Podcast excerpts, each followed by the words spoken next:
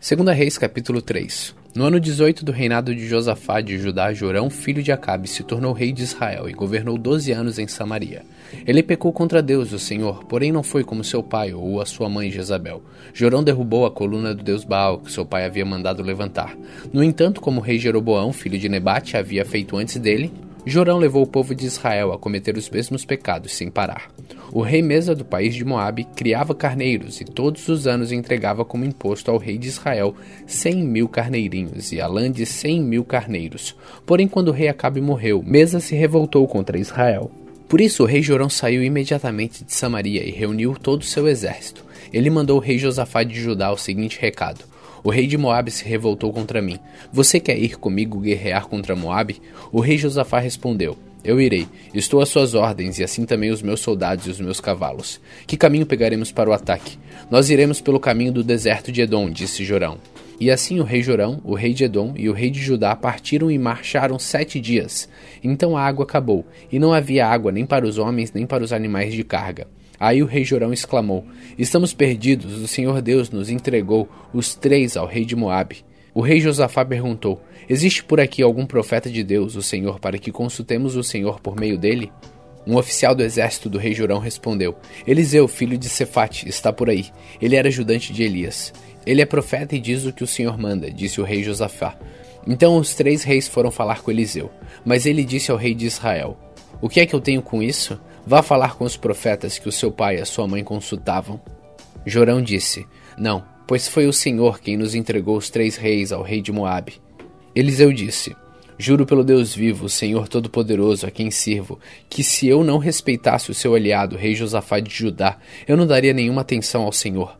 Agora me tragam um músico.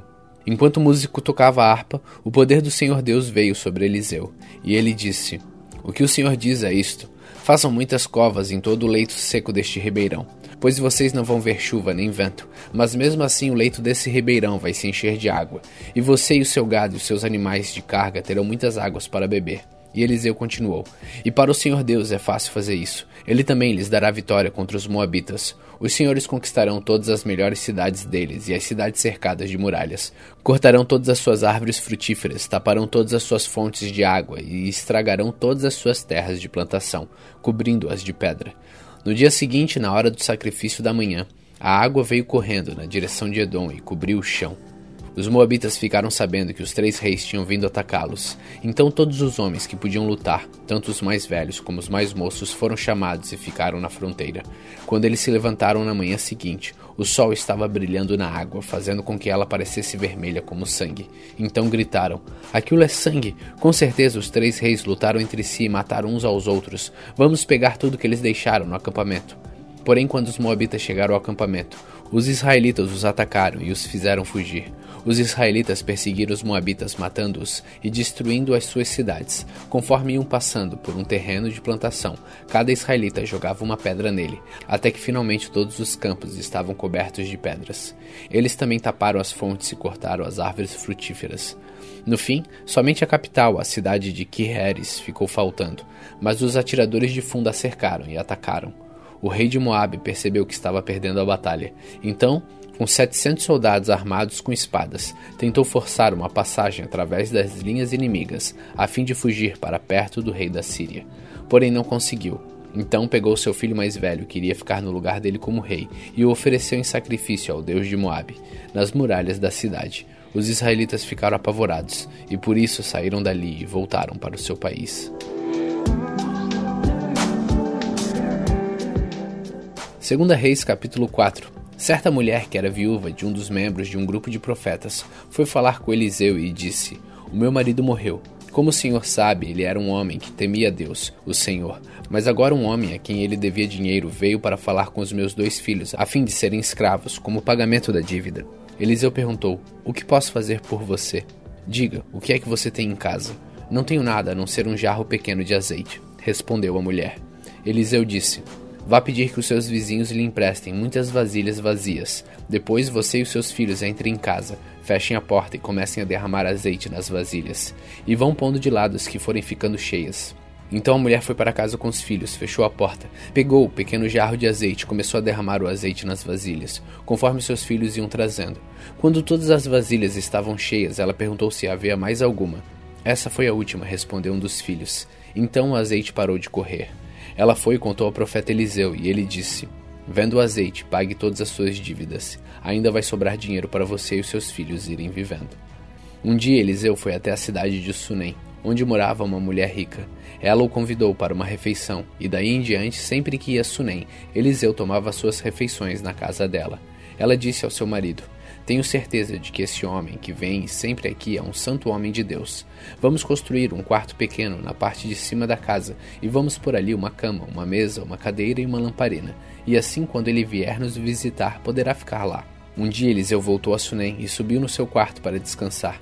Ele disse a Gease, o seu empregado, que fosse chamar a dona da casa. Quando ela chegou, Eliseu disse a Gease: Pergunte o que eu posso fazer por ela para pagar todo o trabalho que ela tem tido, cuidando de nós. Talvez ela queira que eu vá falar em favor dela com o rei ou com um comandante do exército. Mas a mulher respondeu: Eu tenho tudo o que preciso aqui, no meio do meu povo. Eliseu perguntou a Gease: Então o que eu posso fazer por ela? Ele disse: Bem, a mulher não tem filhos e o marido dela é velho. Diga a ela que vem aqui, ordenou Eliseu. Ele a chamou e ela foi e ficou na porta. Então Eliseu disse: No ano que vem, por este tempo, você carregará um filho no colo. A mulher exclamou: Por favor, não minta para mim. O Senhor é um homem de Deus. Mas, como Eliseu tinha dito, no ano seguinte, no tempo marcado, ela deu à luz a um filho. Alguns anos depois, no tempo da colheita, o menino saiu para se encontrar com o pai, que estava no campo com os trabalhadores que faziam a colheita. De repente, ele começou a gritar para o pai: Ai, que dor de cabeça! Então o pai disse a um dos empregados: Leve o menino para a mãe. O empregado carregou o menino até o lugar onde a mãe estava. Ela ficou com ele no colo até o meio-dia e então ele morreu. Aí ela o carregou para o quarto de Eliseu e o pôs na cama. Depois saiu e fechou a porta. Então chamou o marido e disse: Mande um empregado trazer uma jumenta. Eu preciso ir falar com o profeta Eliseu. Volto o mais depressa que puder. O marido perguntou: Por que você vai falar com ele hoje? Hoje não é sábado, nem dia de festa de lua nova. Não faz mal, respondeu ela. Aí mandou que pusessem os arreios da jumenta e ordenou ao empregado: Faça o animal andar mais depressa que puder, e só pare quando eu mandar. E assim ela saiu e foi para o Monte Carmelo, onde Eliseu estava. Quando ela ainda estava um pouco longe, Eliseu a viu chegando e disse ao seu empregado Gease: Veja, a mulher de Sunem vem vindo aí. Corra até lá e pergunte se tudo está bem com ela, e com o marido e com o filho. A mulher disse a Gease que estava tudo bem. Porém, quando chegou ao lugar onde Eliseu estava, ela se ajoelhou diante dele e abraçou seus pés. Gease ia tirá-la dali, mas Eliseu disse: Não faça isso. Você não está vendo que ela está muito aflita? E o Senhor Deus não me disse nada sobre isso. Então a mulher disse a Eliseu: Senhor, por acaso eu pedi um filho? Não lhe pedi que não me enganasse? Eliseu virou-se para Geasse e disse: Apronte-se, pegue o meu bastão e vá. Não pare para cumprimentar ninguém que você encontrar, e se alguém cumprimentar você, não perca tempo respondendo. Vá direto e ponha o meu bastão em cima do menino. Mas a mulher disse a Eliseu: Juro pelo Senhor Deus e juro pelo Senhor mesmo que não o deixarei aqui. Aí Eliseu se levantou e foi com ela. Giasse foi na frente deles e colocou o bastão em cima do menino. Porém, ele não soltou nenhum gemido, nem havia nele qualquer outro sinal de vida. Então Giasse voltou para encontrar Eliseu e disse: O menino não acordou. Quando Eliseu chegou, entrou sozinho no quarto e viu o menino morto na cama. Então fechou a porta e orou a Deus, o Senhor. Depois deitou-se sobre o menino, pondo a sua boca sobre a boca dele, e os olhos sobre os olhos, e as mãos sobre as mãos. Quando Eliseu se deitou sobre o menino, o corpo da criança começou a esquentar. Eliseu levantou-se e andou de um lado para o outro do quarto. Depois voltou e deitou-se de novo sobre o menino. Aí o menino espirrou sete vezes e abriu os olhos. Então Eliseu chamou Geasse e mandou que ele chamasse a mãe. Quando a mulher entrou, Eliseu disse: Pegue o seu filho. Ela caiu aos pés de Eliseu e encostou o rosto no chão. Depois pegou seu filho e saiu. Certa vez, quando havia falta de alimentos naquela terra, Eliseu voltou a Gilgal Enquanto estava ensinando um grupo de profetas, ele mandou que o seu empregado pusesse uma panela grande no fogo e fizesse um cozido para eles. Então um dos profetas saiu para o campo, a fim de apanhar ervas. Ele achou uma trepadeira que dava umas frutas amargas e apanhou todas as que pôde carregar na sua capa. Então voltou, cortou as frutas em pedaços e jogou dentro da panela, não sabendo o que eram. O cozido foi servido aos homens, mas assim que eles o provaram, começaram a gritar para Eliseu: cozido está envenenado e não queriam comer. Então Eliseu pediu um pouco de farinha, jogou dentro da panela e disse: Sirvam mais um pouco de cozido para todos. E o cozido que estava na panela já podia ser comido, sem perigo. Outra vez um homem chegou de Baal Salisa, trazendo para Eliseu vinte pães feitos com a primeira cevada que havia sido colhido naquele ano, e também algumas espigas de cevada ainda verdes. Eliseu mandou que seu empregado desse aquela comida ao grupo de profetas, mas o empregado perguntou: O senhor acha que isto dá para cem homens? Eliseu respondeu: Entregue a eles e eles comerão, pois o Senhor Deus diz que eles vão comer e ainda vai sobrar. Aí o empregado lhes deu comida, e como o Senhor tinha dito, todos comeram e ainda sobrou.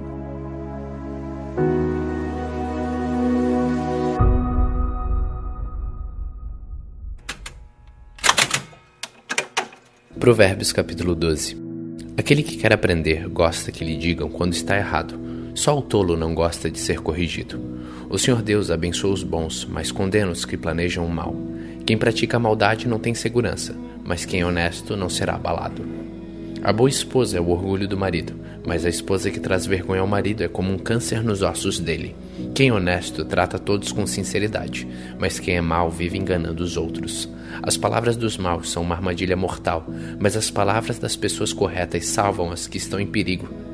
Os maus serão destruídos e não deixarão descendentes, mas a família do homem correto permanecerá.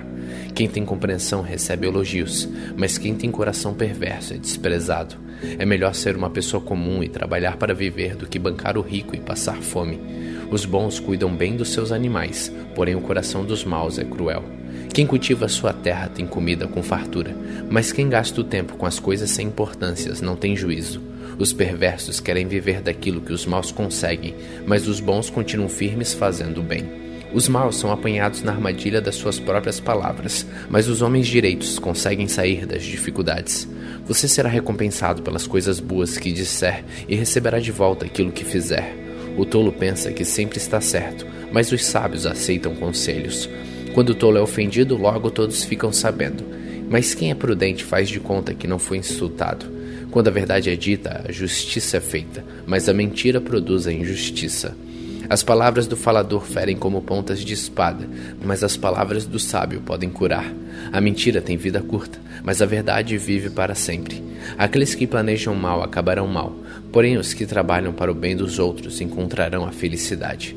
Nada de ruim acontece com os homens honestos, porém os maus só encontram dificuldades. O Senhor Deus detesta os mentirosos, porém ama os que dizem a verdade. A pessoa prudente esconde a sua sabedoria, mas os tolos anunciam a sua própria ignorância. O homem esforçado mandará nos outros, mas o preguiçoso se tornará escravo. As preocupações roubam a felicidade da gente, mas as palavras amáveis nos alegram. Quem é direito serve de guia para seu companheiro, porém os maus se perdem pelo caminho.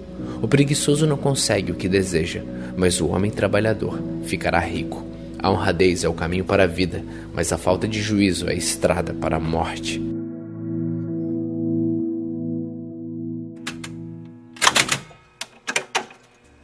Tiago capítulo 2 Meus irmãos, vocês que creem no nosso glorioso Senhor Jesus Cristo, nunca tratem as pessoas de modo diferente por causa da aparência delas. Por exemplo, entra na reunião de vocês um homem com anéis de ouro e bem vestido, e entra também outro, pobre e vestindo roupas velhas. Digamos que vocês tratam melhor o que está bem vestido e dizem: Este é o melhor lugar, sente-se aqui. Mas dizem ao pobre: Fique de pé ou sente-se aí no chão, perto dos meus pés. Nesse caso, vocês estão fazendo diferença entre vocês mesmos e estão se baseando em maus motivos para julgar os valores dos outros. Escutem, meus queridos irmãos, Deus escolheu os pobres deste mundo para serem ricos na fé e para possuírem o reino que ele prometeu aos que o amam. No entanto, vocês desprezam os pobres. Por acaso não são os ricos que exploram vocês e arrastam para serem julgados nos tribunais? São eles que falam mal do bom nome que Deus deu a vocês. Se vocês obedecerem à lei do reino, estarão fazendo o que devem. Pois nas Escrituras Sagradas está escrito: Amem os outros como você ama você mesmo. Mas se vocês tratam as pessoas pela aparência, estão pecando e a lei os condena como culpados. Porque quem quebra um só mandamento da lei é culpado de quebrar todos. Pois o mesmo que disse não cometa adultério, também disse não mate. Mesmo que você não cometa adultério, será culpado de quebrar a lei e se matar. Falem e vivam como pessoas que serão julgadas pela lei que nos dá a liberdade. Quando Deus julga, não terá misericórdia das pessoas que não tiveram misericórdia dos outros, mas as pessoas que tiveram misericórdia dos outros não serão condenadas no dia do juízo final. Meus irmãos, que adianta alguém dizer que tem fé se ela não vier acompanhada de ações? Será que essa fé pode salvá-lo? Por exemplo, pode haver irmãos ou irmãs que precisam de roupa e que não têm nada para comer. Se vocês não lhes dão o que eles precisam para viver, não adianta nada dizer que Deus os abençoe, vistam agasalhos e comam bem. Portanto, a fé é assim. Se não vier acompanhada de ações, é coisa morta. Mas alguém poderá dizer: Você tem fé e eu tenho ações. E eu respondo: então me mostre como é possível ter fé sem que ela seja acompanhada de ações. Eu vou lhe mostrar a minha fé por meio das minhas ações. Você crê que há somente um Deus? Ótimo! Os demônios também creem e tremem de medo. Seu tolo, vou provar-lhe que a fé sem ações não vale nada. Como é que o nosso antepassado Abraão foi aceito por Deus? Foi pelo que fez quando ofereceu seu filho Isaque sobre o altar. Veja como a sua fé e as suas ações agiram juntas. Por meio das suas ações, a sua fé se tornou completa. Assim aconteceu que as Escrituras Sagradas dizem: Abraão creu em Deus e por isso Deus o aceitou. E Abraão foi chamado de amigo de Deus.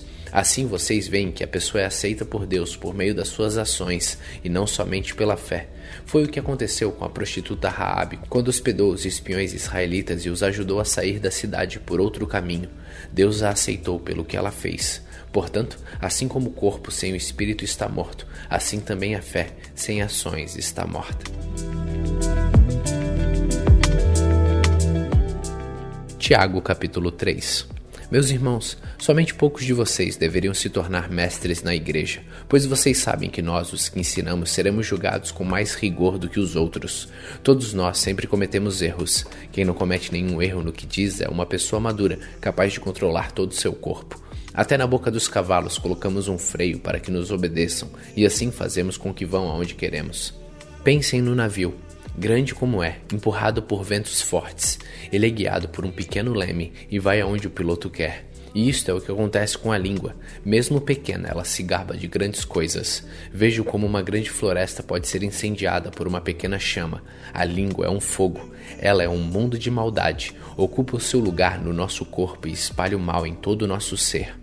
Com o fogo que vem do próprio inferno, ela põe toda a nossa vida em chamas. O ser humano é capaz de dominar todas as criaturas e tem dominado os animais selvagens, os pássaros, os animais que se arrastam pelo chão e os peixes, mas ninguém ainda foi capaz de dominar a língua. Ela é má, cheia de veneno mortal e ninguém a pode controlar. Usamos a língua tanto para agradecer ao Senhor e Pai, como para amaldiçoar as pessoas que foram criadas parecidas com Deus. Da mesma boca saem palavras tanto de agradecimento como de maldição. Meus irmãos, isso não deve ser assim. Por acaso pode a mesma fonte jorrar água doce e água amarga? Meus irmãos, por acaso pode uma figueira dar azeitonas ou um pé de uva dar figos? Assim também uma fonte de água salgada não pode dar água doce. Existe entre vocês alguém que seja sábio e inteligente? Pois então que prove isso pelo seu bom comportamento e pelas suas ações praticadas com humildade e sabedoria. Mas se no coração de vocês existe inveja, amargura e egoísmo, então não mintam contra a verdade, gabando-se de serem sábios. Essa espécie de sabedoria não vem do céu, ela é deste mundo, é da nossa natureza humana e é diabólica, pois onde há inveja e egoísmo, há também confusão e todo tipo de coisas más. A sabedoria que vem do céu é antes de tudo pura e é também pacífica, bondosa e amigável. Ela é cheia de misericórdia, produz uma colheita de boas ações, não trata os outros pela sua aparência e é livre de fingimento. Pois a bondade é a colheita produzida pelas sementes que foram plantadas, pelos que trabalhavam em favor da paz.